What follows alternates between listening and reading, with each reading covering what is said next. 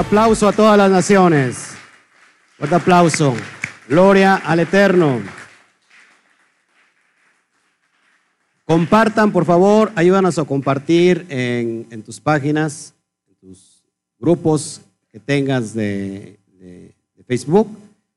Ayúdanos, por favor, para que esto llegue a más personas. Les saludamos. Estamos hoy en vivo, directo desde el Valle de Orizaba, desde esta región profética a todas las naciones. Les saludamos, les saluda el pastor Oscar Jiménez Gles de esta comunidad y les abrimos los brazos nuevamente, les abrimos nuestra la casa, el corazón y lo recibimos todavía con un fuerte a la cuenta de 3, 1, 2, 3. Shabbat Shalom. Fuerte el aplauso. Gloria al Eterno. Déjeme compartir en, mi, en nuestra página oficial de, Instituto Torah para que estemos ahí todos conectados. Bueno, véngase hoy con nosotros, les invitamos, todavía está a tiempo, estamos por ver esta, esta parashá hermosa, esta parashá 24, vamos un poquito atrasados, lo que pasa que se unió la pa- parashá Pecudei con la anterior y darse en una sola emisión, pero bueno, nosotros queremos darlo eh, como debe de ser, completamente todo bien. Total, si, si nos llegáramos a trazar con el término del ciclo de la Torah, pues ya estaremos este, dándolo en la, pues no sé, en una semana daríamos dos. Shabbat Shalom eh, a todos los que nos están empezando a ver, déjenme meterme ya directamente a, YouTube. Y ya estamos todos listos, todos contentos, esperando hoy, an- ansiosos, eh, esta porción que nos va a llevar a un nivel de, entendimi- de entendimiento cada día mayor. Shabbat Shalom, bien Saldívar, qué bueno que estás con nosotros. Estamos ya dispuestos, Luis Pérez, de vuelta aquí. Gracias, Luis Pérez, Connie Montañez, Shabbat Shalom nuevamente. Eh, Elvis, qué bueno que ya está toda la comunidad eh, en las naciones a nivel mundial. Faltan los de Estados Unidos, faltan los de Europa, los de Alemania, faltan los de, los de Iberoamérica. En fin, que se vayan añadiendo este, ya en este momento y en este tiempo. Pues estamos listos para meternos de lleno a nuestra enseñanza, la Parashá 24, Vayikra. Iniciamos con el libro de Levítico y es bien importante entender el libro de Levítico. ¿Cómo se llama el libro de Levítico? Vayikra. ¿Por qué se le puso Levítico?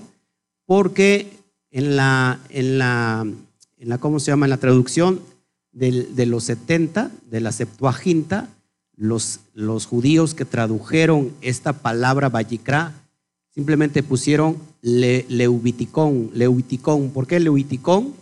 Eh, ¿Qué significa? En referencia a las cosas de los levitas, todo lo que tiene que ver con los levitas.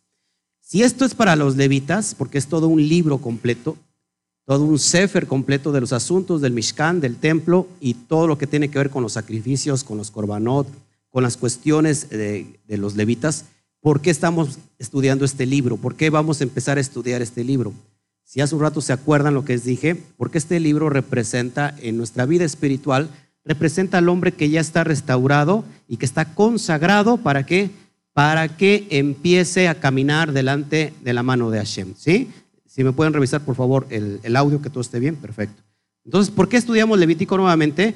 Porque este libro lo aplicamos a nuestra vida espiritual, significa el hombre que está consagrado. Vimos el hombre caído, Bereshit, vimos después el hombre rescatado, el hombre redimido, Shemot, Éxodo, y estamos en el libro número 3 del Humash, eh, que significa el hombre consagrado. ¿Cómo tiene que ser el hombre cuyo interés es tener una relación con el Eterno? ¿Cómo tiene que ser esta actitud que debe haber en nuestro corazón? ¿Cómo tiene, ¿Qué características debe tener este hombre? Pues lógico, un hombre que está restaurado, pero vamos a entender todas estas cuestiones de los levitas y por qué es tan importante eh, lo- entenderlo. Amén. Entonces vamos a irnos, irnos de, de lleno.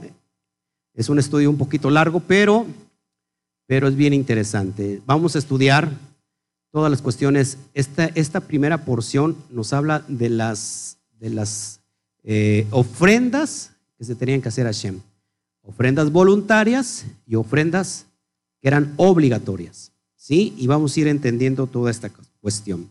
Shabbat Shalom a todos nuevamente. Bueno, pues abra por favor, ahora, abra por favor su Torah para ir disfrutando de este, de este tema en Levítico, Levítico, en el capítulo 1, ábralo por favor, inmediatamente ahí tiene, dice, eh, los holocaustos.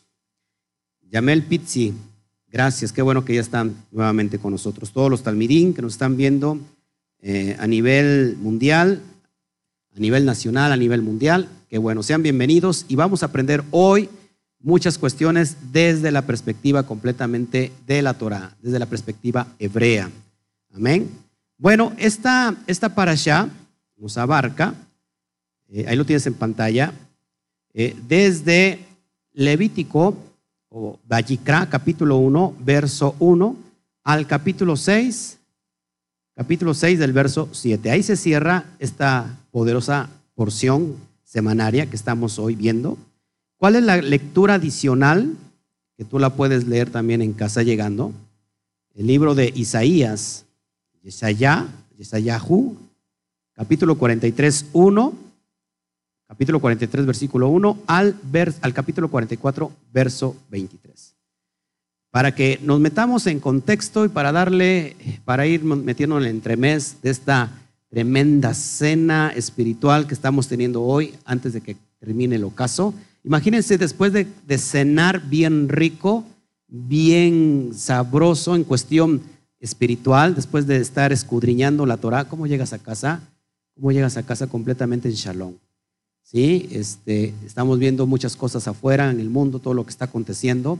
Eh, nos condolemos con nuestro, nuestros hermanos de, Ecuador, la verdad, las cosas que están pasando en, en Ecuador, en Guayaquil, cuestiones bien poderosas, la gente muriéndose. Este, y nosotros están en medio de Shalom. Les mandamos un fuerte aplauso, perdón, un fuerte abrazo a todos los ecuatorianos, todas nuestras condolencias con ellos y, estaremos orando por cada uno de ellos.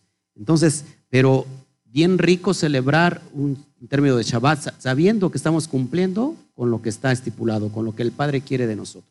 Amén. Entonces, esta, esta allá la esencia de esta porción, de esta paracha, es acercarnos a la presencia de nuestro Padre Eterno y así elevar nuestro estado espiritual a una dimensión inimaginable. Amén. Si queremos ir a una dimensión inimaginable, si queremos ir a la esencia de su presencia, tenemos que entender esta parasha, porque es necesario eh, en qué forma nos acercamos. ¿Por qué será tan, tan importante saber en qué forma nos acercamos al Todopoderoso? ¿Será que Él ya cambió completamente sus estatutos y que ahora dijo, saben que no importa cómo estés, acércate a mí? ¿O será importante conocer lo que Él dejó estipulado? ¿Creen que Él haya cambiado? ¿Creen que Él haya mudado su parecer? Dice que no tiene sombra de variación, dice la Torah. Él no cambia. Él es el mismo ayer, hoy, por todos los siglos. Yo creo que esto, lejos de que te sientas eh, desplazado, creo que te va a acercar más a la esencia, a su, a su, a su persona. Esta parasha inicia con el, exactamente, ¿cómo se les llama cada porción? Como inicia el texto, así se le nombra la porción. Bueno, así también, cada vez que inicia una, con la, palabra que inicia todos los libros, así se le llama, eh, se le va a llamar el libro. Este libro se llama Vallicra porque así, y inicia, así inicia con la frase Vallicra.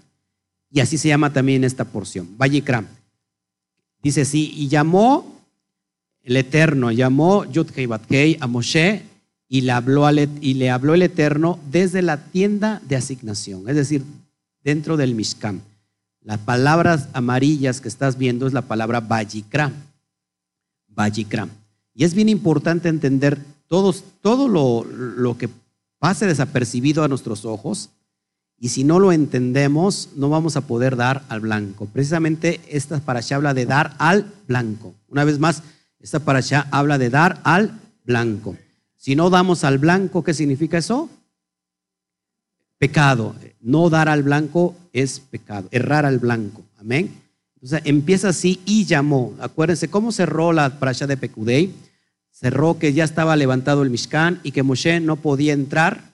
No podía entrar a la, presencia porque estaba la nube de la encima del tabernáculo, encima del, del Mishkan. Y entonces Moshe no, no pudo entrar. Y esta para allá conecta con la otra cuando le dice, y le habló el Eterno desde el Mishkan. Siempre que en, el hombre, en la mujer exista un espíritu de, ¿cómo se puede decir? Que, sea humilde, de humildad, el Eterno siempre, siempre te va a traer a Él.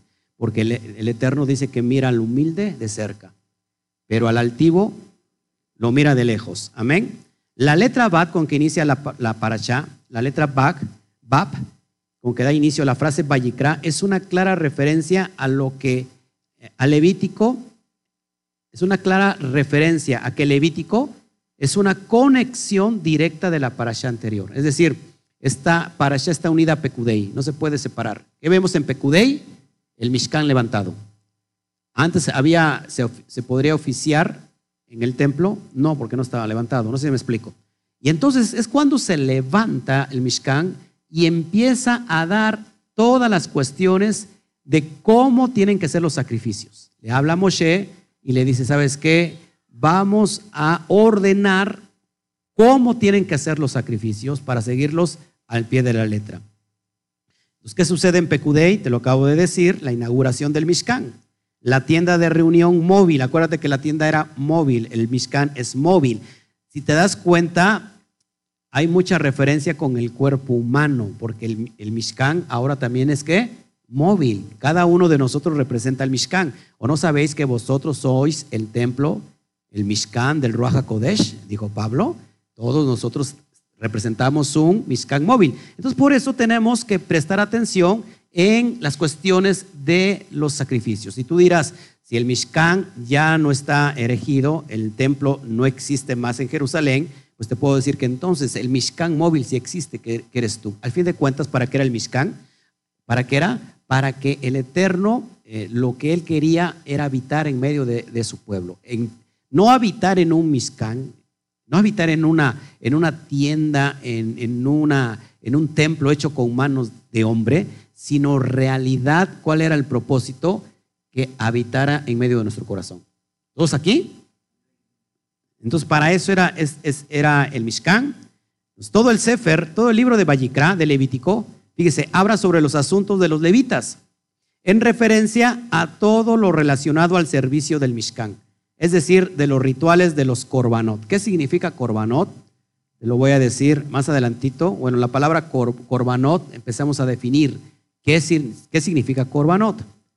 Korbanot es el plural de la palabra korban, y esta última se ha traducido como sacrificio. Pero esto, esto no refleja el espíritu más genuino de este concepto. No sé si estás conmigo. ¿Cuántos de aquí, cuántos de aquí ven feo o, ven feo el aspecto del sacrificio? ¿A cuántos se les parece horrendo? ¿Cuántos se les, se les parece cruel, despiadado los sacrificios? Yo soy uno de esos. Sin embargo, ¿por qué es tan feo? ¿Por qué es tan despiadado un sacrificio? Porque así tan feo y despiadado es el pecado. Ahora, ¿el Eterno necesitará de sacrificios? No. En realidad, el eterno, en realidad el sacrificio es para uno mismo. Ahorita lo vamos a entender. Ahorita lo vamos a ir entendiendo poco a poco. Amén. Entonces, eh, Corbán se ha, traducido simplemente como sacrificios, pero en realidad eso no refleja su, esencia. Corbán está relacionado con la idea de acercarse. Lejikaref viene del, término, del verbo hebreo karef. Lekaref, acercarse, acercarse al Eterno. Entonces, ¿cuál es la esencia en realidad de un sacrificio? De, un corbán, perdón. La, la esencia del corbán simplemente es acercarte al Eterno. Amén. No meramente el sacrificio como debe de ser. Haciendo retornar, ¿qué hacemos cuando nos acercamos, cuando hacemos un corbán? En realidad hacemos retornar la materia a su origen divino. Hacemos retornar la materia a su origen divino, ofrendando el plano terrenal a un objetivo superior. Simplemente es regresar la creación a su creador. Y esto nos va a acercar mucho al eterno y ahorita lo vas a entender por qué. Por eso en lugar de sacrificio sería más adecuado expresar este concepto en términos de ofrenda. Por eso Corbanot, en realidad, su esencia serían las ofrendas. No sé si está conmigo. Una ofrenda. ¿Ok? Desde este punto de vista veremos por qué tiene tanta importancia los Corbanot para el Eterno. Vamos a ver por qué es la importancia de los Corbanot para el Eterno. Y vamos a ver si son, también son importantes. O sea, porque en este tiempo, ¿habrá sacrificios en este tiempo? Pues no, ¿verdad? Porque no está el templo. Sin embargo, ¿cuántos aquí seguimos comiendo carne? Vemos como algo muy cruel, pero sin embargo seguimos comiendo carne. ¿Y de dónde creen que viene la carne? De un animal sacrificado. Y el propósito era para comer. Aquí vamos a ver entonces la importancia de estos corbanot. Si ya no está levantado el templo, ¿por qué, están, ¿por serán tan importantes los corbanot del día de hoy? es más, ahorita vamos a ver que todas las leyes de los corbanot que se, que se implementan en las 613 misbot, pues ya no están ahorita en uso. Pero ¿por qué serán tan importantes? Y ahorita lo vamos a entender. Dicen los rabinos que el estudio, fíjese, es bien, es bien bonito, el estudio, ¿cómo inician los, los niños a estudiar Torah? ¿Con qué creen que inician los niños a estudiar Torah? Muchos pueden decir, pues con el libro de Bereshit, con el libro de Génesis. ¿Saben qué? Inician precisamente con el libro de Levítico. De Levítico empiezan los niños para que puedan entender la espiritualidad que contiene el libro de Levíticos. Es impresionante y es por eso que hoy tenemos que prestar atención a todo esto, porque tú y yo estamos implementados en eso cuando fallamos. Pero hay buenas noticias, porque para todo error hay una noticia para justificar ese error. ¿No le parece impresionante que el Eterno pensó en cada una de todas esas cosas? ¿Cuántos de nosotros estamos, todavía fallamos y erramos? Muchas veces. Y vamos a entender cuáles, cuáles dentro de esas ofrendas hay unas ofrendas por el pecado y vamos a entender en qué, en qué, en qué grado de pecado uno puede presentar una ofrenda. Amén. Seguimos adelante para que vayamos entendiendo todo esto. Eh, fíjense la, importancia, la importancia de, los korbanot. Eh, por ejemplo, en la Mishneh Torah, ¿qué es la Mishneh Torah? El resumen de la Torah oral eh, que el Rambán eh, compiló. Él compiló 14 tomos de la, de la Torah.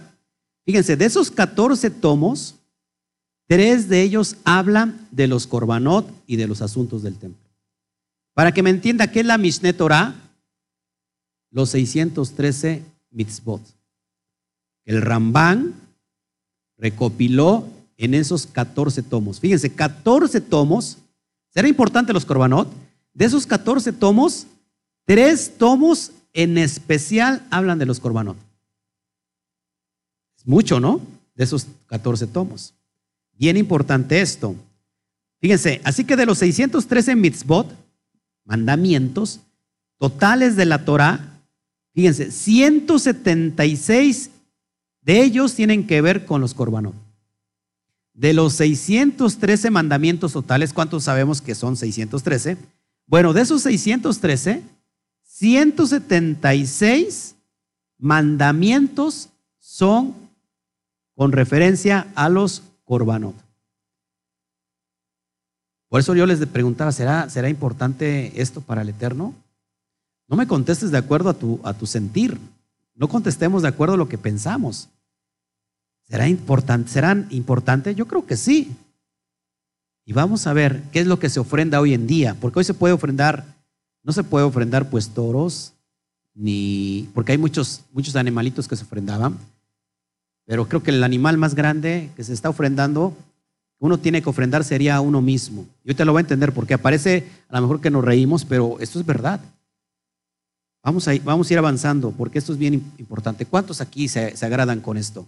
¿Cuántos se agradan con, la, con, la, con el estudio de la Torah y ir conociendo todo lo que está implícito en ella? Amén. Denle un fuerte aplauso al Eterno.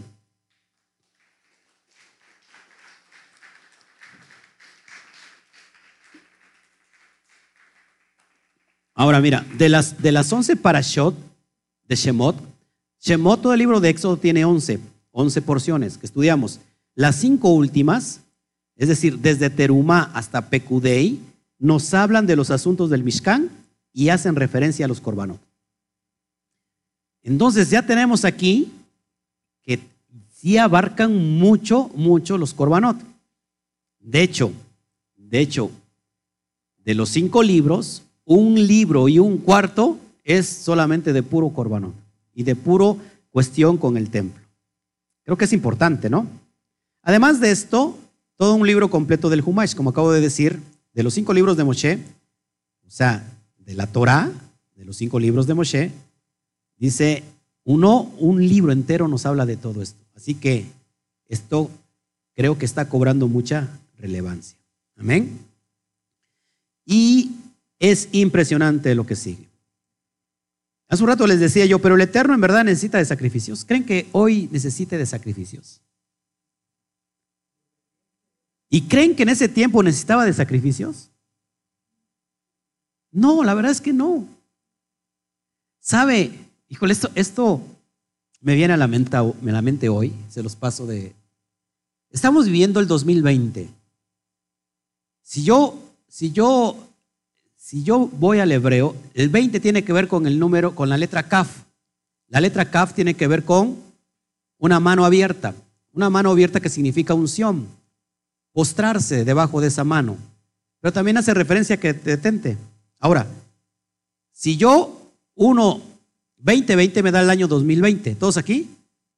Dos kaf, 2020. Si sumo 20 y 20, 40. 40 viene de cuarentena. 2020 año de cuarentena, año de postrarse, año de detenerse, porque es cuarentena. Ahora, si me voy a la profundidad, el número, el número 40 tiene que ver con la letra men. La letra men, la letra, ¿saben cuál, cuál es la letra men en el hebreo? La letra men es un surco de aguas que tiene que, ver en referencia a las naciones. A las naciones. O sea que 2020 hace referencia a dos kaf, a una kaf que significa unción, postrarse bajo esa mano y detenerse también, porque algo estamos haciendo mal. Y si sumo 20 y 20 son 40, y 40 tiene que ver con la letra mem, que significa naciones, que significa también agua y significa también Torah, que significa las naciones, el agua de la Torah, pero también significa, ojo, también significa caos. La letra men, el número 40, está conectado con el caos. ¿Por qué? Porque 40, el número 40 fueron 40 días en el, día, en el tiempo del diluvio. 40 días vino un caos y después del caos vino la vida. Es decir, que este año es de caos, hermanos, pero también es un año de vida. Es, es, un año de cuarentena, de 40. ¿Por qué crees que la tierra se está recuperando? En realidad, ¿saben qué? Que todos los animalitos y la creación está castigada por culpa del ser humano. ¿Sabían eso? Que los animales están sufriendo dolor por culpa del ser humano. Porque si, si, los, si los animales no iban a maldición igual que el ser humano, entonces se hubiera, se hubiera vuelto un caos. Ahora, ¿por, ¿por, qué la tierra está gimiendo a una? A una gime toda la tierra. Cuando digo toda la tierra, pues toda la creación, para que se manifiesten los hijos, los Benei Elohim. Y cuando se manifiesten, entonces veremos grandes cosas. Entonces, si te das cuenta, han estado apareciendo animales que ya no se veían. avistamientos de animales que no, en la ciudad, en las ciudades grandes, animales que no se veían están en la ciudad. Las aguas está, de Italia, por ejemplo, Venecia cristalinas y los delfines. Eso es impresionante. el ser humano le está dando un respiro a la tierra. La tierra respiraba, necesitaba un respiro. Por eso digo, el, el Eterno no necesita de sacrificios. Necesita de obediencia. En realidad eso tiene que ver, los sacrificios ni siquiera tienen que ver con el Eterno, los sacrificios tienen que ver por causa de uno. Es impresionante. Sigamos avanzando para que vayamos entendiendo eh, toda esta cuestión profética, poderosa. Entonces el Eterno no necesita de sacrificios. Creo que esto tiene que ver más con nuestra propia actitud. Nuestra propia actitud, nuestra propia naturaleza. Cuando nosotros, ¿sabes cuál va a ser la dieta del hombre? ¿Por qué el Eterno tuvo que poner una dieta? ¿Por qué tuvo que decir a, sus hijos, eh, sabes que tienes que comer esto y esto no vas a comer. ¿Cuál era la dieta original de Adán? Vegetales, algo vegano. ¿Sabes que vamos a llegar a, ese grado? Vamos a llegar a ese, tiempo y, qué bueno que hoy empecemos a hacer nuestras hortalizas en casa, a, cultivar nuestros propios este, frutos, helechos, que comamos de eso, porque cuando venga Mashiach es lo que va a pasar. Los animalitos serán amigos de los hombres, o que de hecho nunca han sido enemigos. ¿No será que no dice, no dice la Torah que en ese reino milenial que el áspid jugará con el niño? Que todos estaremos en paz, en shalom. Si estamos en shalom, imagínate cómo, cómo te vas a comer algo, un animalito. Eso es impresionante. Eso tiene que ver con nuestra propia actitud, hermanos. Entonces, Vallicra hace mención a cinco tipos de corbanot. Y vamos a ver cuáles son estos cinco tipos de, de, corbanot, de sacrificios, de ofrendas, para que vayamos entendiendo estas cuestiones. Amén. Yo, yo creo que esto te tiene que interesar. Yo creo que de esta, esta, esta noche es la etapa de tu liberación, de tu libertad, de tu liberación. Tres de ellos son para el eterno. O sea, de esos cinco que nos habla la primera porción de, de de todo Levítico, o sea, de esos cinco, tres son para el eterno y esos son voluntarios. Son porque a ti te nace darlos. Y los que restan, los dos restantes, son para el bienestar y la justificación de aquel que lo ofrenda. Y estos sí son obligatorios.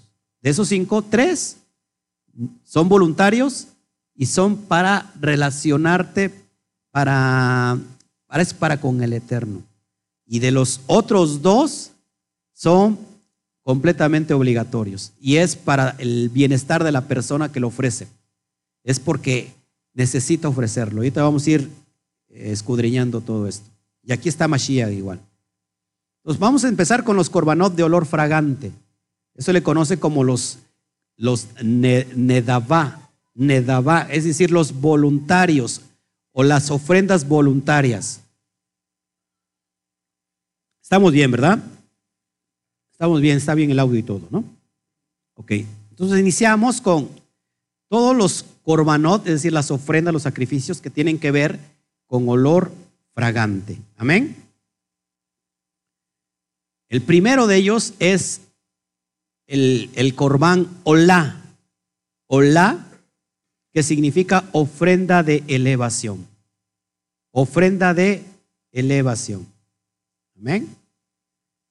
Esto lo conocemos mejor como holocausto. ¿Ha escuchado la palabra holocausto? Holocausto significa subir a las alturas. Es un olor agradable al Eterno, una ofrenda quemada una ofrenda quemada. Se quemaba todo el toro.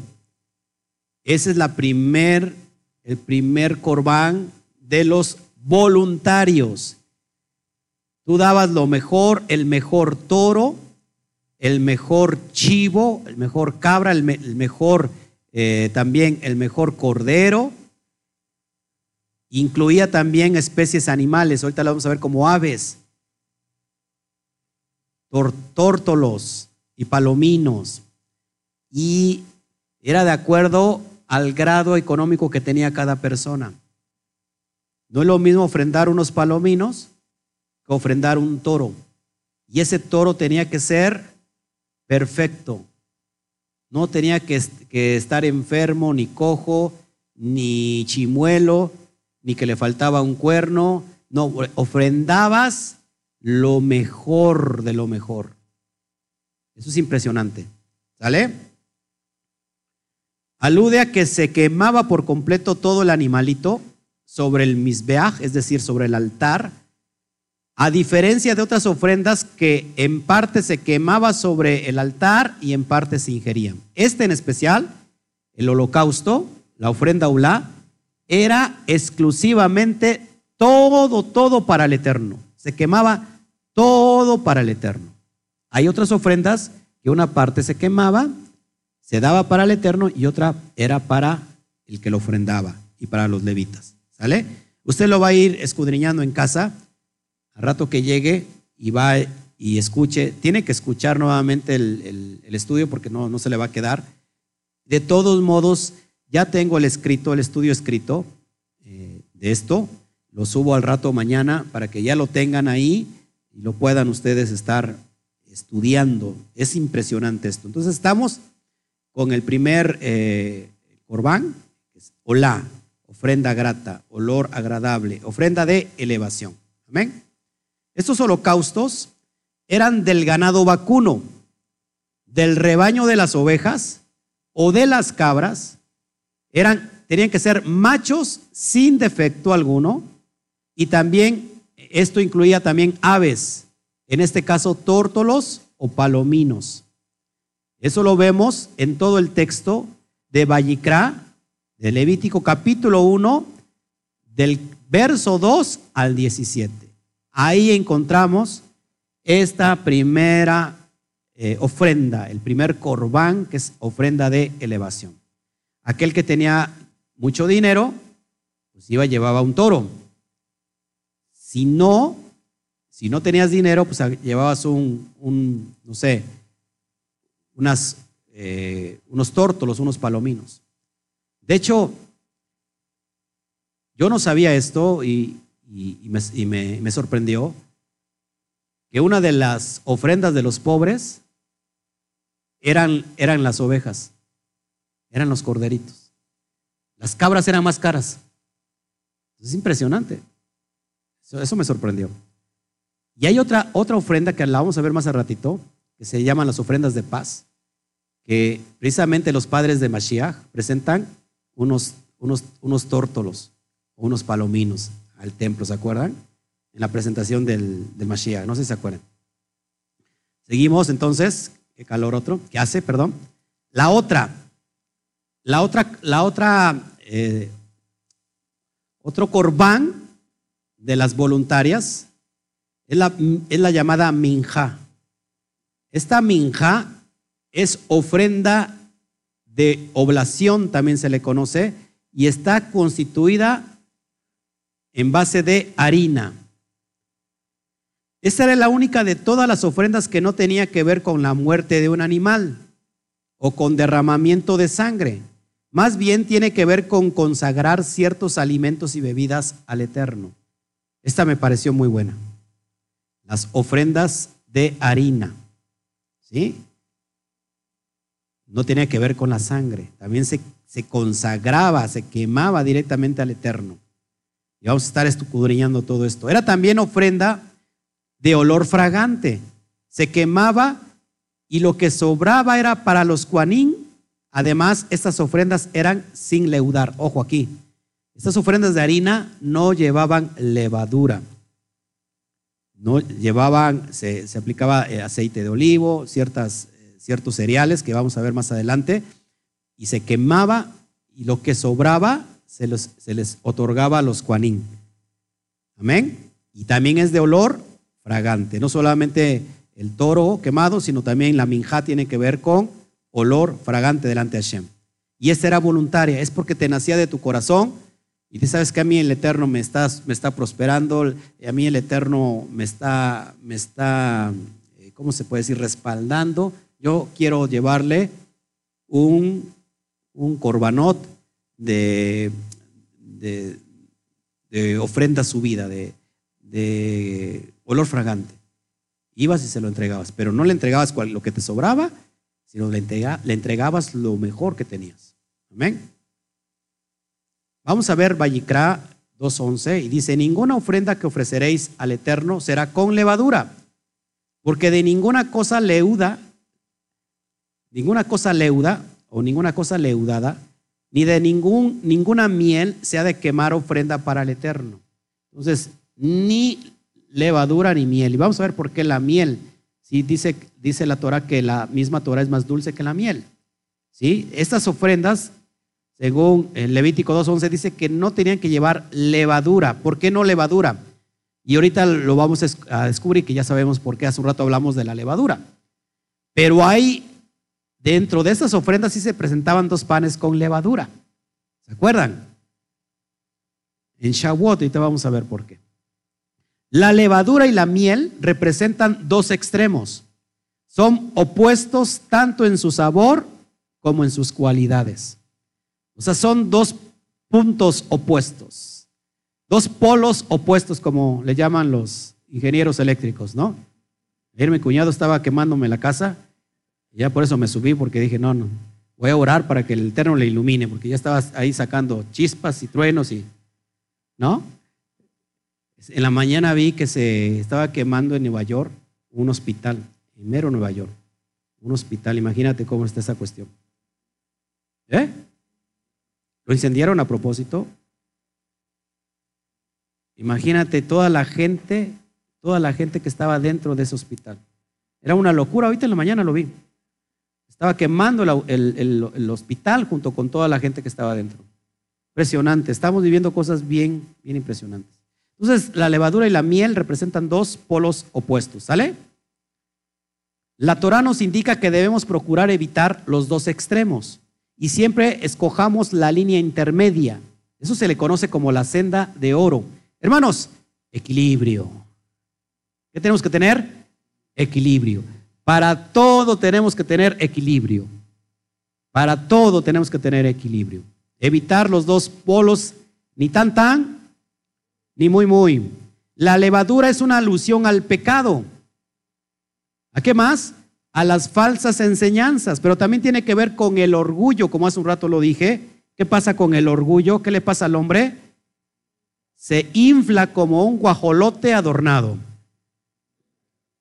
Como un guajolote adornado. ¿Qué es un guajolote adornado?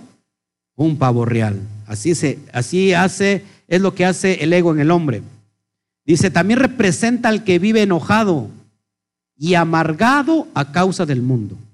Todas las personas que siempre anda enojada, amargada, es que está leudada. Yo no sé por qué usted voltea a ver a su esposo y a su esposa, yo no entiendo esto. ¿Sí o no?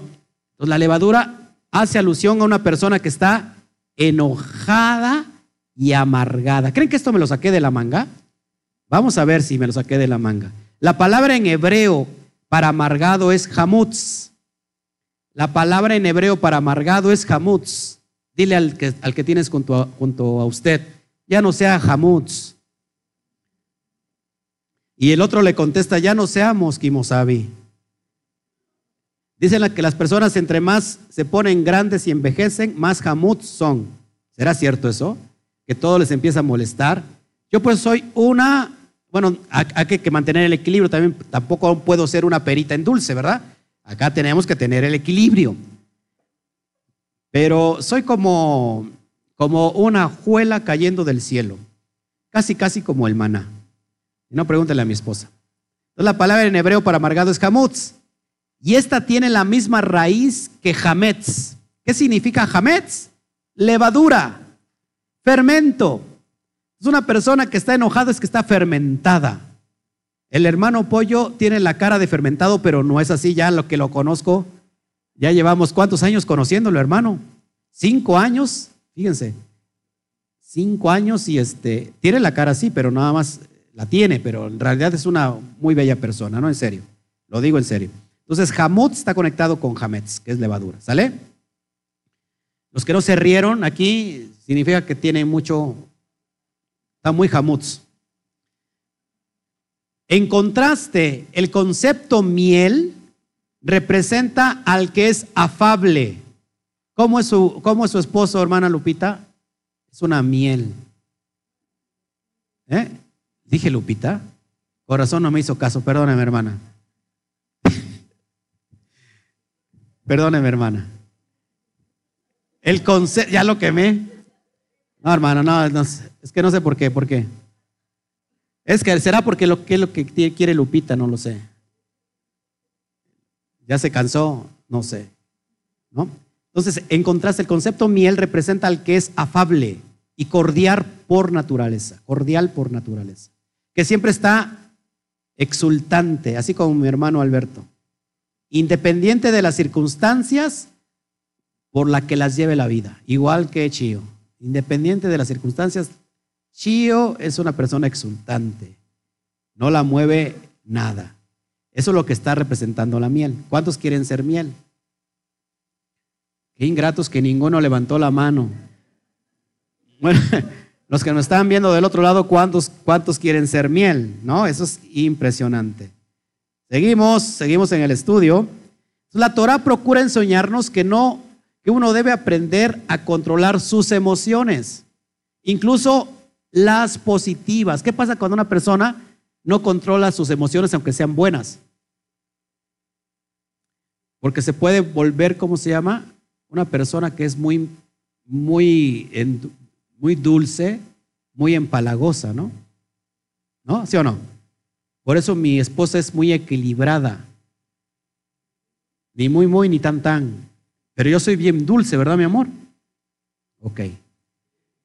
Entonces tenemos que tener un equilibrio, porque hay momentos que es necesario tener actitud de fermento, es decir, sacar tu carácter, y otras que es necesario ser como la miel.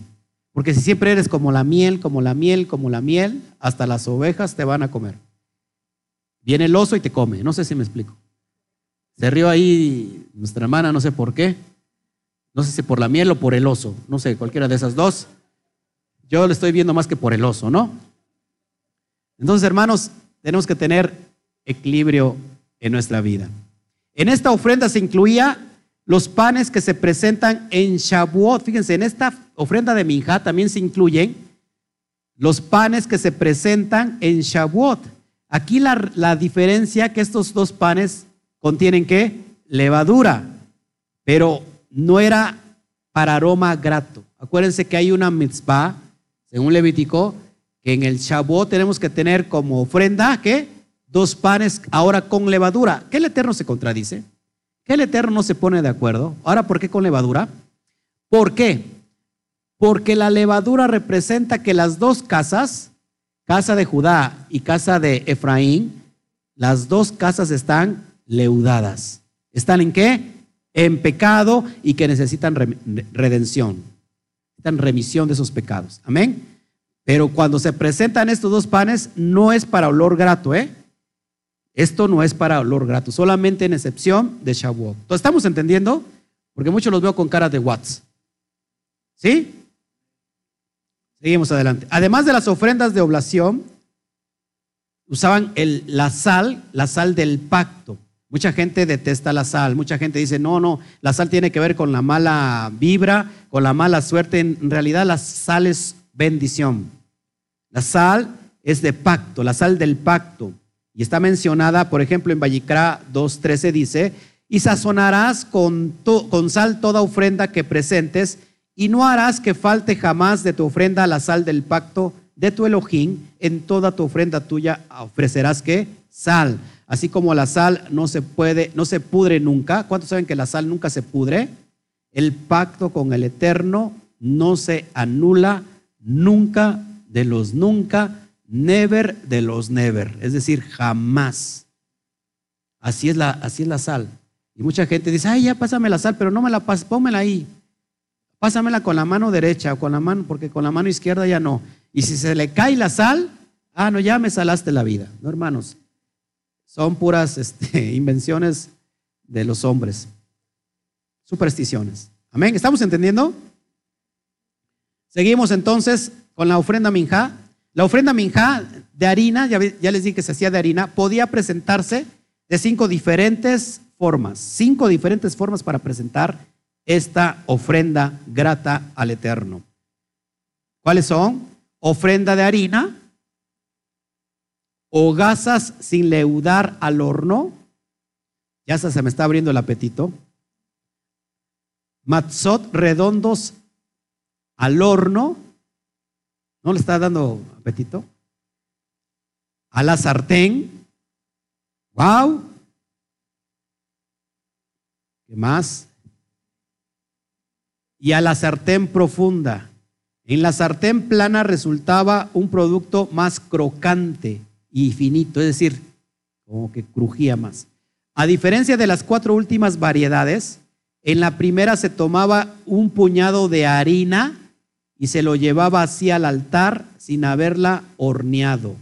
Eso lo vemos en todo Levítico Vallicrá desde el capítulo 2, verso 1 al 16. ¿Qué está pasando ahí? Déjenlo, también quiere pertenecer a la... Acá, hijo, acá, hijo. Ten cuidado. ¿Ok?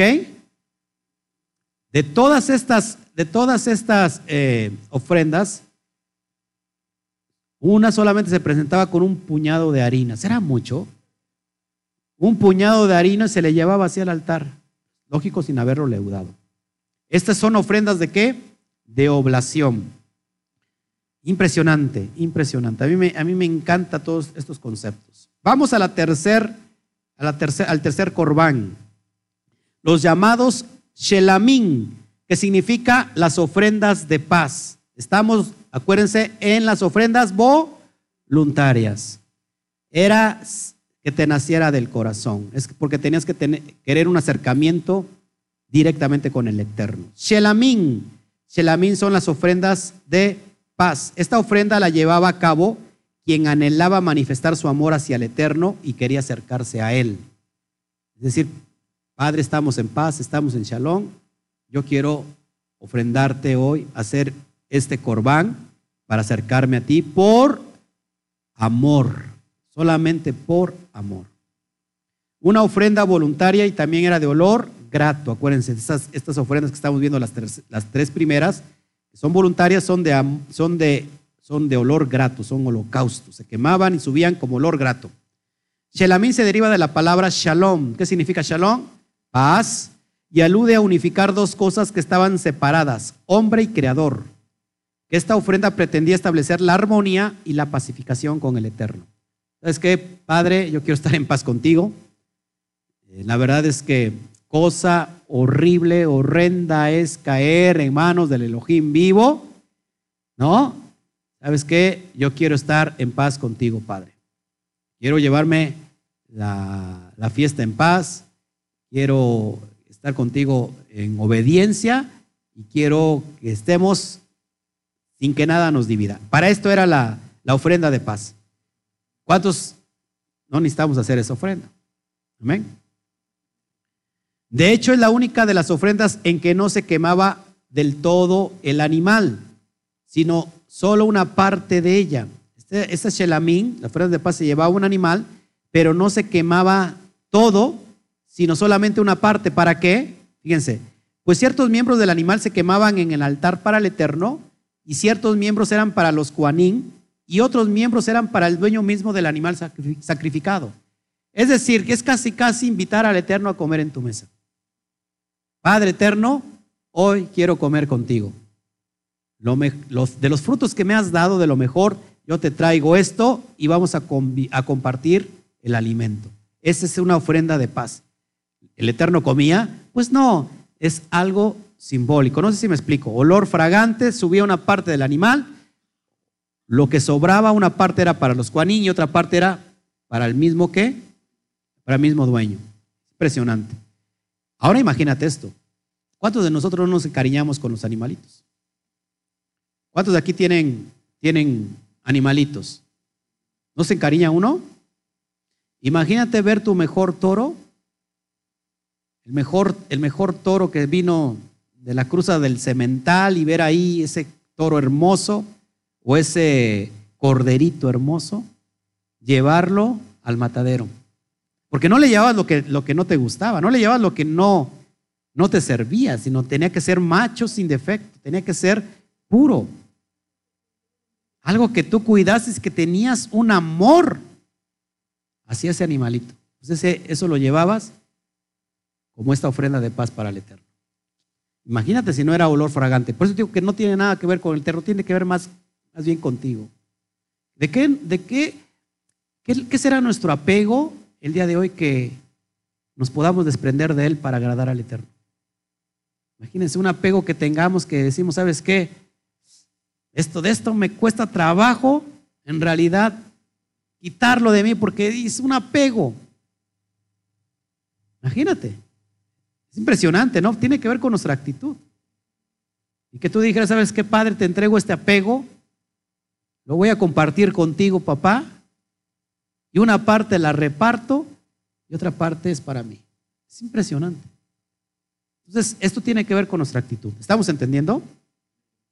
¿O nos estamos durmiendo? A diferencia de otras ofrendas, vemos que aquí sí se podía traer una hembra, la que se, ofreciera en el sacrificio, siempre y cuando no tuviera defecto. Eso lo veremos en el Levítico, capítulo 3, del verso 1 al 17. Entonces llevamos tres capítulos ya estudiados. Y los tres capítulos que estamos estudiando, desde Levítico 1, Levítico 2 y Levítico 3, estamos estudiando las tres ofrendas primarias que son eh, voluntarias y que son de olor fragante. ¿Todos hasta aquí? Hasta aquí no hay ningún, ningún problema. Solamente en las de, paz, de Shelamín, se podía llevar también hembras, ¿no? ¿Todos acá estamos bien? Es lo mismo un machito y una hembra, pues sí, causa dolor, ¿no? Impresionante. Ahora, ¿cuál es la característica de todos esos animalitos? Ya vimos, fíjense, ¿qué se ofrendaba?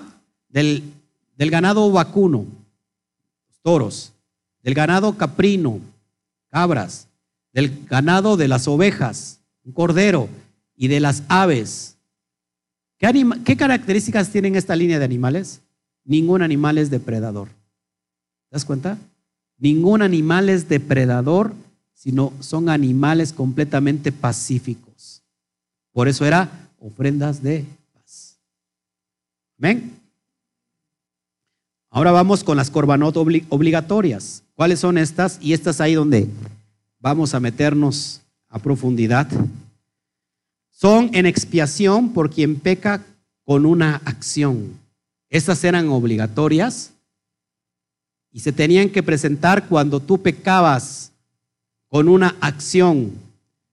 Aquí no era voluntario, si querías o no, aquí era obligatorio. ¿Sí?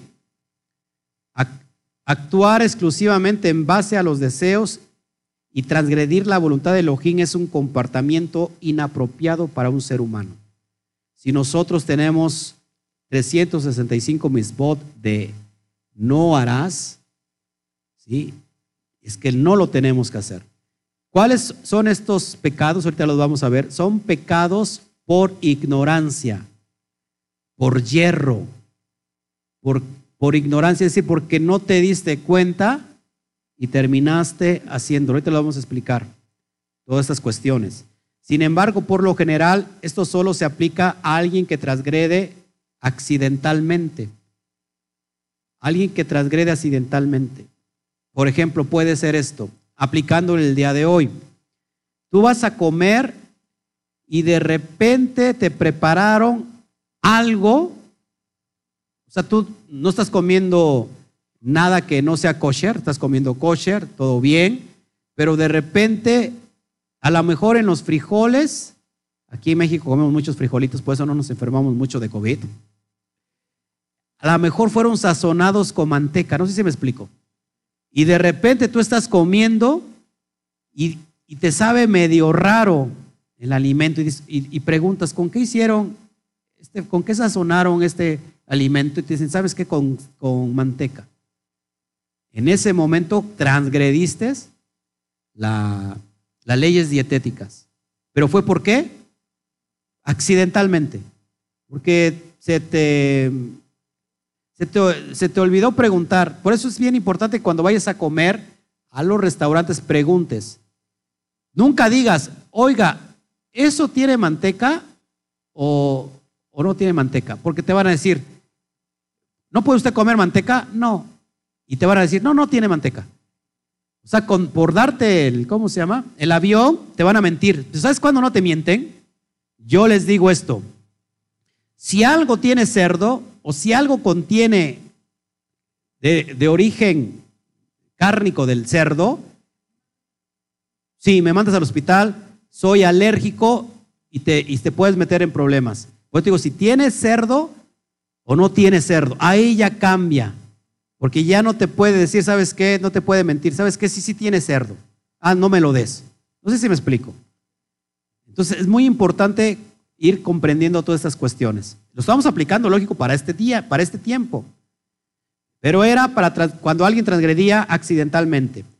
Quien peca, fíjense, quien pecaba intencionalmente no puede hacer expiación con una ofrenda. Como dice el versículo, y la sangre de tus toros no, deseo. Eso lo vemos en Isaías 1.11, cuando dice, no quiero tus holocaustos, no me, me dan asco, tus sacrificios, yo no quiero tus toros. ¿En qué contexto está? Cuando has pecado intencionalmente. Pecar intencionalmente te, te lleva al caret. ¿Qué significa caret? Al corte de Israel, que tu alma es cortada de Israel. Tu alma es completamente cortada. No existen, ojo aquí, ofrendas para pecados intencionales. No existe, no hay en todo Levítico una ofrenda para un pecado de rebeldía. Ya lo hablé hace, hace rato, el pecado abón, el pecado abón, el pecado pesha. ¿Qué es el pecado pesha? Un rebelde que lo hace aunque lo sabe, lo hace premeditadamente, con alevosía y con ventaja. Para eso no hay ofrenda, no existe ofrenda. De hecho, en Yom Kippur, uno de los, de los chivos, uno de los, de, los, de los dos chivos que se presentaban, eh, se presentaban por el pecado de ignorancia de todo el pueblo. ¿eh? Nunca se presenta una ofrenda por pecado, abón o pechá pecados intencionales. Es bien importante todo eso. El Eterno no los quiere. Ahora, vamos a ver, ya que vimos como la introducción de los corbanot eh, obligatorios, tenemos el primero llamado hatat. Hatat, que es por el pecado. ¿Cuál es este pecado, hatat? Y ahorita lo vamos a ver. La palabra hatat significa error, pecado. Viene de la raíz hatá, que significa fallar, errar, pecar, como cuando hierras al blanco, cuando tú apuntas con tu arco y no le das, ese es el término hatat. Pecar por hierro significa pecar por ignorancia. Aunque sabemos que el desconocimiento, es decir, la ignorancia de la ley, no exime su cumplimiento. Y de todas formas, se debe pagar por ello cuando alguien robó un banco y que cuando salga lo estén esperando los policías y le dicen, ¿saben qué? Es que yo no sabía que robar un banco era, era, era infringir la ley. De todos modos se lo llevan a la cárcel. No sé si me explico. ¿Sí? El desconocimiento de la ley no exime su cumplimiento. Entonces, esto es lo que es hatat, errar, pecar. Amén. Le voy avanzando para que Avancemos, si no, no vamos a acabar. Por otro lado, vemos cómo este tipo de ofrendas debía hacerlas un cohen. Y este sacrificio debía hacerse para expiación, es decir, para cubrir el pecado. La palabra expiación viene del término kafar. Kafar significa cubrir. No es que ya no hubiera pecado, solamente es que estaba cubierto el pecado. No sé si me explico, hermanos. ¿Cuál era la diferencia entre estos holocaustos, perdón, entre estos corbanot, estos sacrificios y los primeros? Que los primeros los sacrificaba el propio, el propio dueño. Iba, llevabas tu torito que amabas y tú mismo lo sacrificabas. Tú mismo le cortabas, lo degollabas. Aquí lo hacía exclusivamente el Cohen, ¿sí? el sacerdote, para que me entiendas. Y esto subía para cubrir, para cubrir el pecado. No es que ya no hubiera pecado, es que tú tenías que pagar ese pecado. De hecho, ¿qué se hacía?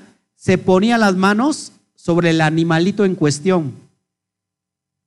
Perdón, se ponía las manos sobre la cabeza del animalito y el, y el pecador iba y confesaba el pecado y esos pecados se transferían al animalito en cuestión. Ya no veía el Padre el pecado del hombre, sino que veía al animalito, el animalito era el reflejo de ese hombre que había pecado. Y ese animalito, de todos modos, o sea, el pecado estaba ahí, alguien tenía que pagarlo. ¿Quién lo pagaba? El animalito. Pero en realidad el animalito es el reflejo de que tú tenías que estar ahí, que tú y yo teníamos que estar ahí. Y eso lo vemos en el Mashiach. Eso se llama el estado de transferencia. Es cuando transfieres los fondos, eh, ¿cómo se llama? De un banco, una cuenta bancaria. Transfieres a tu cuenta, ¿no? Unos fondos que tienes en, alguna cuenta, no sé. Cafar es para cubrir el pecado. ¿sí? Ya no veía el pecado, el eterno de ti, porque estaba cubierto por esa sangre. ¿Todos estamos aquí? Vallicra 4, 2 al 6. Vamos a leerlo, por favor. Vamos rápido para allá. Yo sé que usted ya se quiere ir a festejar el, el, el pero todavía le cuelga. Además, esto tiene que ver con usted. Vamos a leer capítulo 4, versículo 2 al 6. Dice así, habla a los hijos de Israel, cuando alguna persona pecare, ¿por qué? Por hierro, es decir, por ignorancia, en alguno de los mandamientos de, del Eterno sobre cosas que no se han de hacer e hiciere alguna de ellas si el sacerdote ungido, aquí aparece la primera vez la palabra Cohen Hamashiach. Es la primera vez que aparece el término ha Cohen Hamashiach. El Cohen ungido. Y qué, y qué coincidencia que aparecen en los asuntos del pecado. Una, nuevamente, la primera vez que aparece la frase Hamashiach es precisamente en este texto que te estoy leyendo y tiene que ver con los asuntos del pecado. ¿No le parece increíble? ¿De quién estará hablando, hermanos? Lo voy a leer como se diría en hebreo. Habla a los hijos de Israel, cuando alguna persona pecare por hierro en alguno de los misbot de Yahweh, sobre cosas que no se han de hacer, hiciere alguna de ellas, el Cohen Hamashiach, y si el Cohen Hamashiach pecare según el pecado del pueblo, ofrecerá a Yahweh por su pecado que habrá cometido un becerro sin defecto para expiación. Verso 4. Traerá el becerro a la puerta del tabernáculo del Mishkan de reunión delante del Eterno y pondrá su mano sobre la cabeza del becerro y lo degollará delante del Eterno y el Cohen Hamashiach tomará de la sangre del becerro y la traerá al Mishkan de reunión y mojará el Cohen su dedo en la sangre y rociará de aquella sangre siete veces delante del Eterno hacia el velo del santuario. Y el Cohen pondrá de esa sangre sobre los cuernos del altar. ¿Cuántos cuernos eran? Cuatro cuernos. ¿Qué representan estos cuatro eh, cuernos? Los cuatro puntos cardinales de la tierra. Es decir, todas las naciones estaban ahí. Dice, el sacerdote pondrá de esa sangre sobre los cuernos del altar del incienso aromático que está en el Mishkan de reunión delante del Eterno y echará el resto de la sangre del becerro al pie del altar del holocausto que está a la puerta del tabernáculo de reunión. Es impresionante. Es la, primera vez que aparece el término Cohen Hamashiach. Y ahorita vamos a ver por qué hace referencia Mashiach. El transgresor confesaba su, falta, el, perdón, el transgresor confesaba su falta, el pecado de ignorancia. Acuérdense que estamos hablando de qué? De pecado de ignorancia, no de rebelión, sino un pecado que no es tan grave, a la puerta del Mishkan. Y ese pecado era, era pagado con el sacrificio de ese animalito. Mashiach estaba ya ahí prefigurado, como ese cordero que quitaba el pecado de ignorancia. Cuando él estaba muriendo en esa taf, en ese madero que expresó, perdónalos porque no saben lo que hacen. Porque no saben lo que hacen. Pecado de ignorancia. ¿Dónde lo vemos eso en Lucas 23, 34? Ya estaba prefigurado ahí por el pecado del pueblo. Ahí el, el Sadi Hamashiach estaba, y te vamos a ir conectando todas estas cuestiones mesiánicas. Hay mucho por hablar. No, voy, no, no me va a alcanzar el tiempo, solamente lo vamos a, hablar por encimita, ya estaremos metiéndonos en profundidad, profunda, súper profunda, para que podamos ir entendiendo todo esto. Fíjense, también cuando Yeshua muere en esa taf, una lanza le atravesó su costado y salió de él que agua y sangre. La sangre era rociada simbólicamente hacia el velo del Mishkan. Dice el Sefer de Hebreos que ese velo se partió en dos, de arriba hacia abajo, teniendo ahora acceso directo a la presencia del Eterno. El pueblo había pecado por ignorancia. Perdónalos, Abba, perdónalos porque no saben lo que hacen. ¿Quién lo estaba diciendo? El Cohen Hamashiach impresionante esto, hermanos. Vamos a leer el texto que sigue para que vayamos conectando estas cuestiones mesiánicas.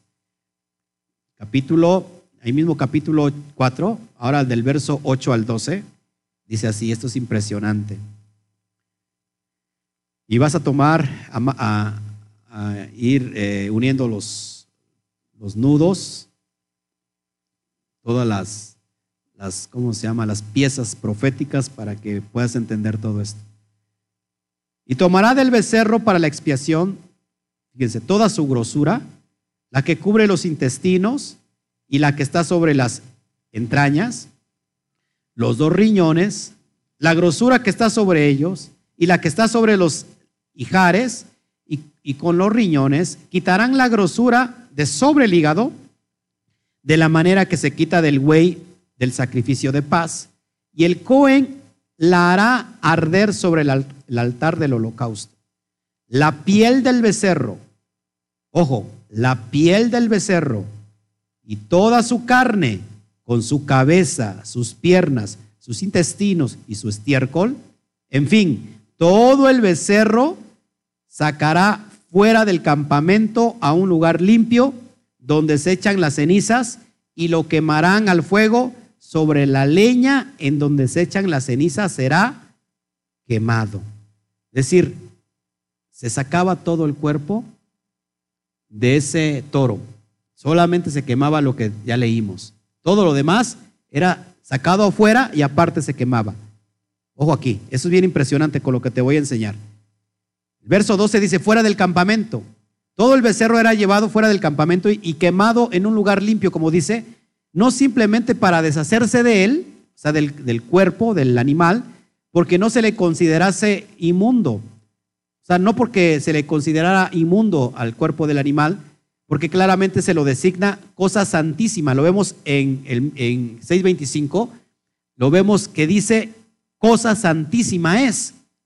Es decir, ¿por qué se quemaba fuera?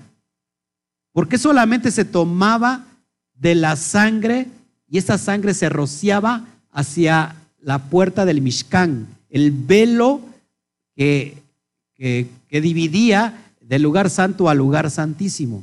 Y mira la referencia que encontramos en lo que te quiero enseñar en el Mashiach. El libro de Hebreos le da un sentido simbólico al hecho de que la víctima fuese quemada fuera del campamento. Dice el escritor de Hebreos, también Yeshua padeció fuera de la puerta. Salgamos pues a él fuera del campamento llevando su vituperio. Eso lo vemos en Hebreos 13, 12 y 13. Esto está haciendo referencia, amados, que ese, ese, esta ofrenda por el pecado es Mashiach.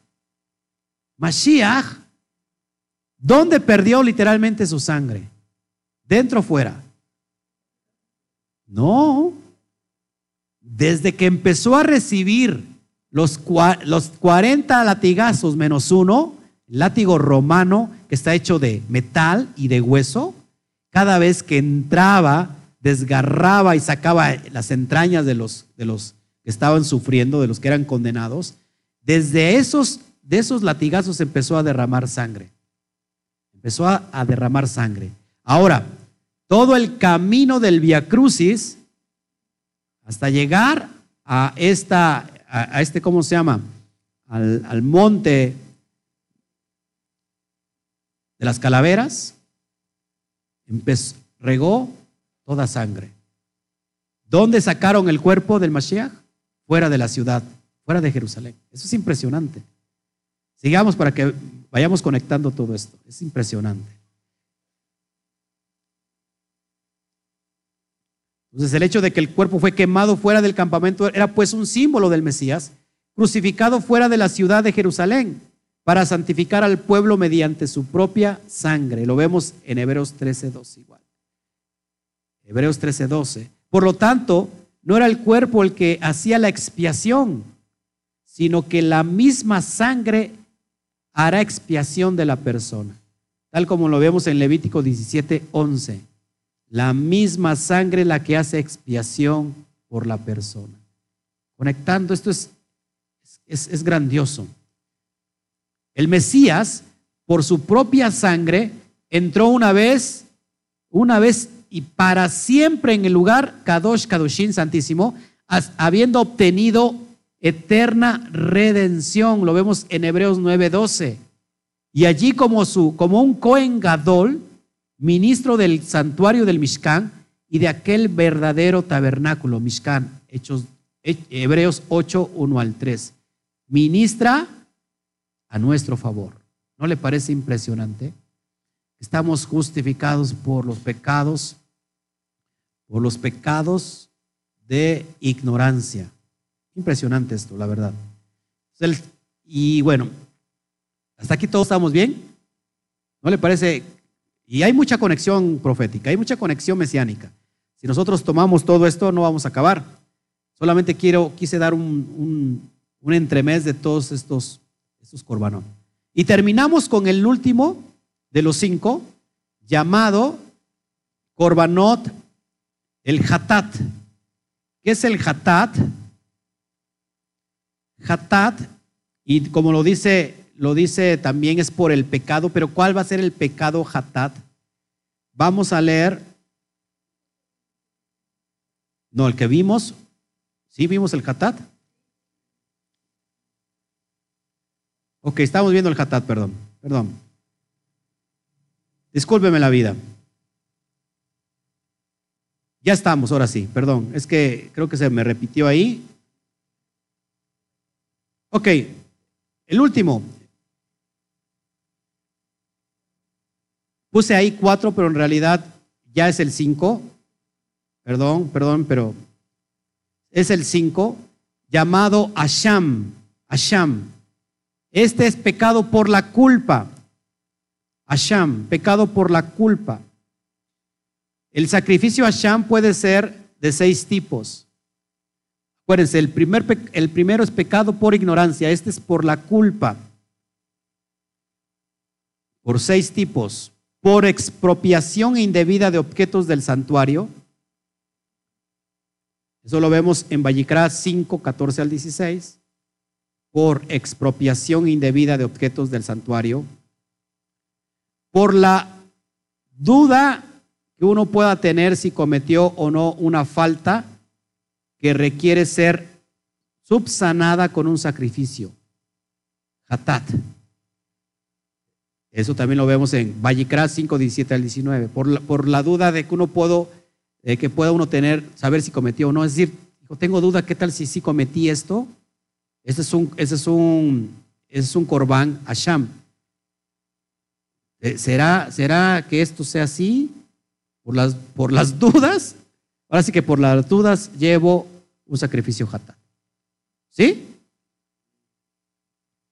C, por negar falsamente bajo juramento una deuda a un tercero. Es decir, tú le debes a alguien, yo no le debo nada, yo no le debo las sillas, perdón, este, yo no le, yo no le, yo no le debo nada, este, y tú juras que por una deuda, ¿sabes qué? No, no, no, yo no debo nada. En este caso, si luego reconoces su culpa, debe, debes ofrecer el sacrificio a Sham, ese Ilot. Además, ojo, de devolver la deuda original más la quinta parte como sanción. Es decir, tú le debes a alguien, algo a alguien y vienen a reclamarte y tú dices, no, yo no le debo nada. Y después se descubre que sí, tú tienes que pagar la deuda más una quinta parte como, como sanción. Ese es un pecado asham. No estamos hablando de pecados gruesos como el abón o pasha, ¿eh? es otra cosa.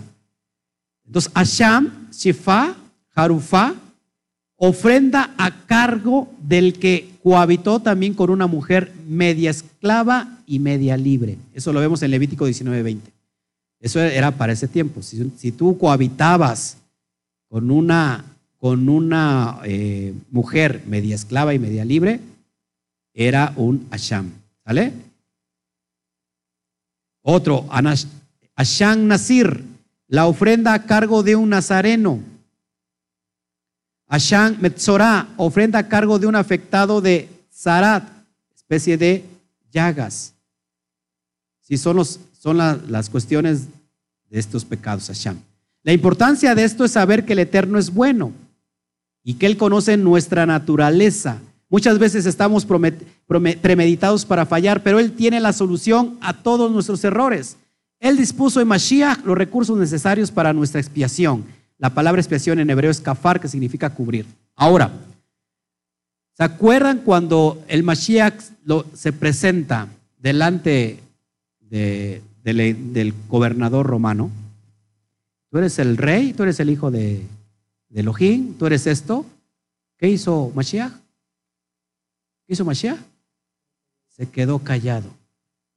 Se quedó callado precisamente para pagar todos esos pecados que estaban sobre Israel. ¿No le parece impresionante? En el texto original, ya para terminar, en el texto original con que da inicio esta parasha, encontramos algo muy profundo, algo que nos revela que Hashem pensó desde el principio en sus hijos. Fíjense, si nosotros leemos el texto original, vamos a leerlo en el español, ya voy a terminar. Cuando digo yo voy a terminar, todo el mundo se empieza como que a sonreír. Voy a leerlo al español y luego lo pongo el texto en hebreo. Llamó Yahweh a Moshe y habló con él desde el Mishkan de reunión diciendo, ese texto con que inicia la parasha, la voy a poner en el original hebreo y ahí encontramos una poderosa enseñanza profunda que no se puede ver eh, a simple vista. Esto se llama saltos de, letras equidistantes que ya se los he enseñado. Son los, son los ¿cómo se llama? las cosas secretas, los códigos que están implícitos en el texto de la Torah. Se toma la primera letra Yud, que ahorita vamos a ver, y se cuentan siete, y a la octava se marca, ¿y qué creen? En el texto número uno con que inicia esta porción que tiene que ver con los, con los korbanot, con, las, con los sacrificios, aparece algo impresionante. es, esto es impresionante y lo dejé, lo dejé hasta el último para que lo disfrutáramos como un plato fuerte para que usted se vaya lleno, lleno hoy de tanto alimento espiritual. Diga bien fuerte, amén. Y se encuentran siete letras y se encasilla la letra número ocho y así sucesivamente y aparece esto que te quiero enseñar hasta formarse el nombre inefable, el Shen Hameforash. Nombre inefable. ¿Cuál es el nombre inefable? Ahí te lo tienes en pantalla. Gloria al Eterno. Tomas, tomas la primer letra Yud que tienes en rojo. Vayikra el Moshe, Vayedaber, Adonai, Elad, Meoel, Moed, Lemor. Y llamó Yahweh a Moshe y habló con él desde el Mishkan de reunión diciendo, tomas la primera Yud, la primera, la primera que inicia, la estás viendo, la Yud, la, letra más pequeñita, y cuentas siete letras, y la número ocho la subrayas. Ya tenemos una, primero una Yud, después de siete la octava, una Hei. Hacemos el mismo procedimiento 1, 2, 3, 4, 5, 6, 7. Y la 8 cae otra vez en Bab. Y tenemos Yud, Hei, Bat. De nuevo contamos las que siguen. Hei, Aleph, Lamet, Yud, Bab, Men, Aleph. Y nos cae una, la 8, número 8 es una Hei. Entonces, si unimos esto que está encriptado, estos códigos, tenemos a Yud, Hei, Bat, Hei. ¿Y por qué el Eterno empezó desde que inicia el Levítico, pensó en el nombre? Porque se forma el, el, nombre inefable del Eterno, Yudkei Batkei, y si lo formamos, en realidad es la forma de un hombre. ¿Te das cuenta? Parte de arriba Yud, después Hei, después Bat, y después Hei, y nos da como resultado el hombre. El Eterno sabía que desde el comienzo que nosotros necesitábamos de su acercamiento, que necesitábamos del perdón, que necesitábamos de su redención. No sé si me explico. Impresionante. Si yo no me echo porras, no sé quién, quién lo hará. Léame rápido el texto de Génesis 1.26. Rápido, Génesis 1.26 y me lo pasa a decir, y lo dice bien fuerte, por favor. Ya vamos a terminar.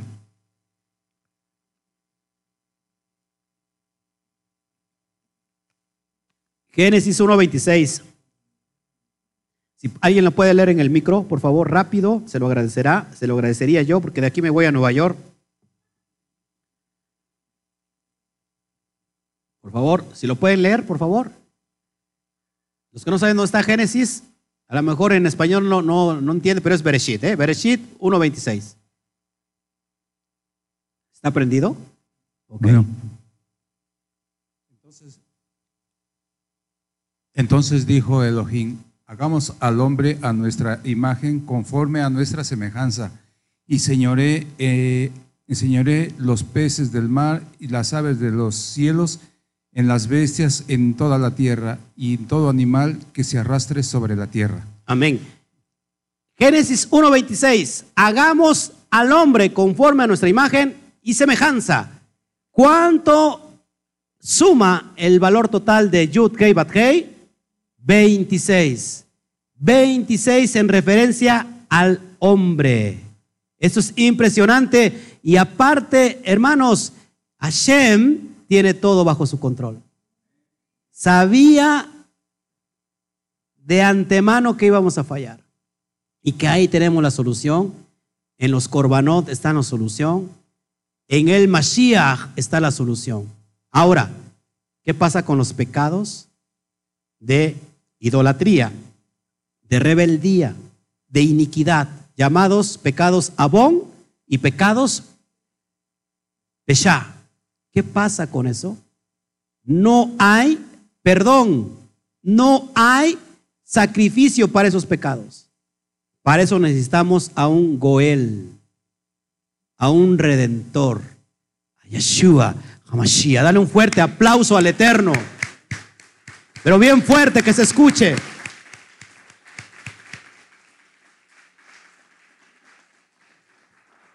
Gloria al Todopoderoso. Impresionante, mis hermanos. El Eterno tiene la solución para todo.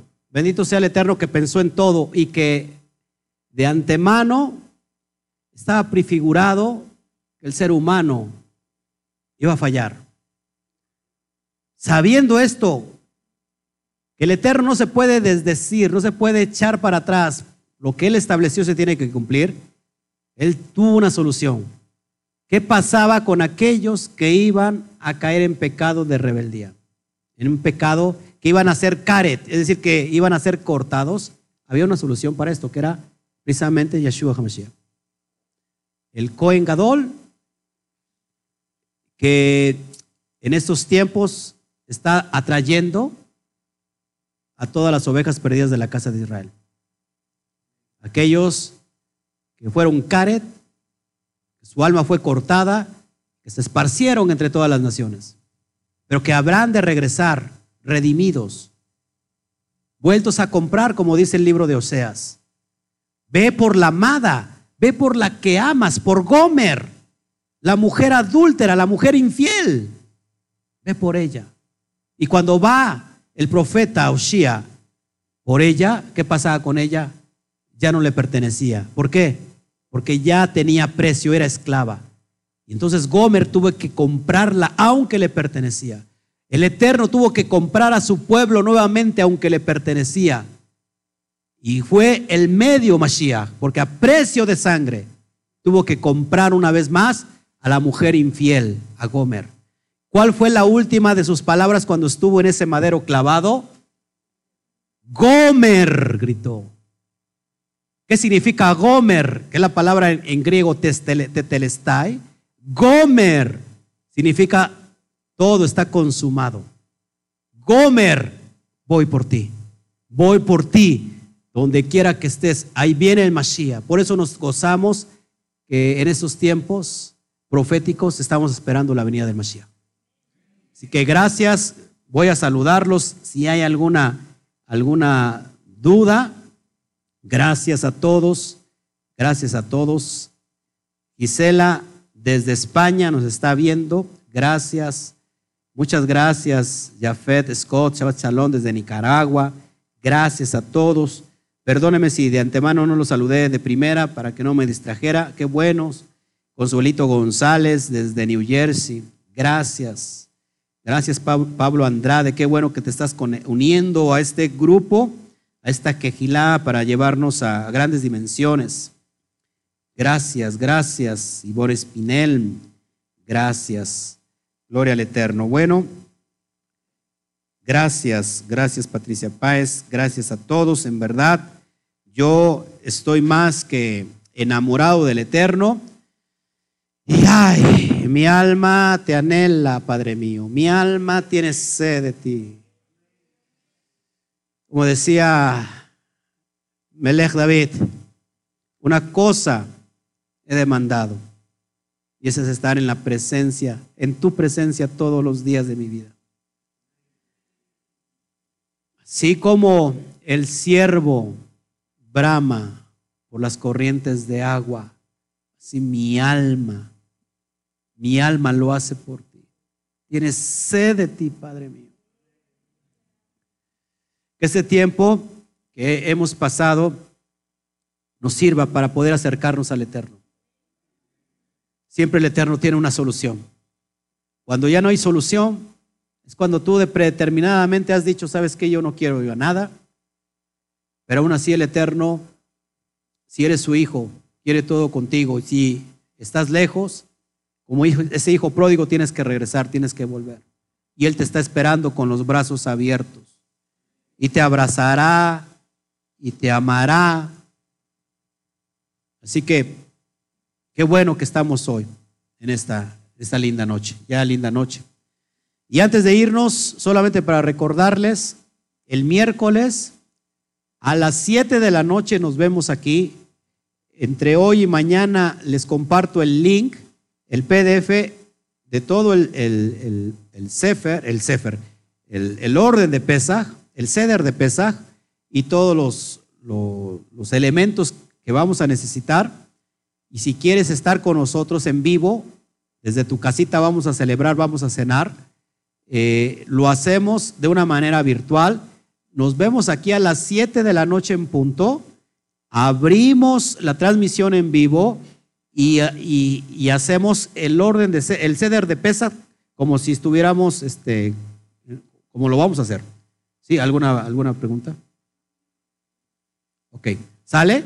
Miércoles, este miércoles que viene, que es 8 de abril, nos vemos aquí a las 7 de la noche de una manera virtual y, vamos a ver si es posible, si puedo yo contactar con, con, una, con una aplicación que se llama Zoom para que usted pueda estar en su computadora, sentado en su mesa y que los podamos estar viendo aquí en las pantallas y usted salga. ¿Qué le parece?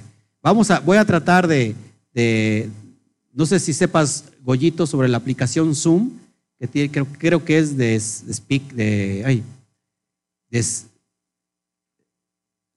de Skype, Skype, Zoom, y ahí en la pantalla, tú vas a estar en casa, te pones tu computadora y aparece, apareces tú en la pantalla de todos y aquí vamos a estar todos. Este, vamos a hacer si lo hacemos posible, si no como por este medio lo hacemos. ¿Sale?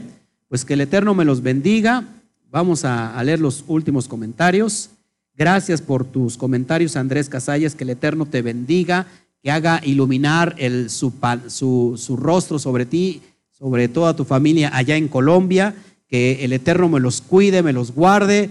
Que en este tiempo de estamos viviendo, pues que el Eterno tenga rajen de todos nosotros, de todos nosotros tenga misericordia. Amén. Bueno, sin más ni más, ya terminó este lindo Shabbat y a la cuenta de tres nos despedimos con mucho amor y, mucha, y mucha pasión. Decimos, ¿qué decimos? A la cuenta de tres. Uno, dos, tres. Shawa Tov. Les amamos, les amamos.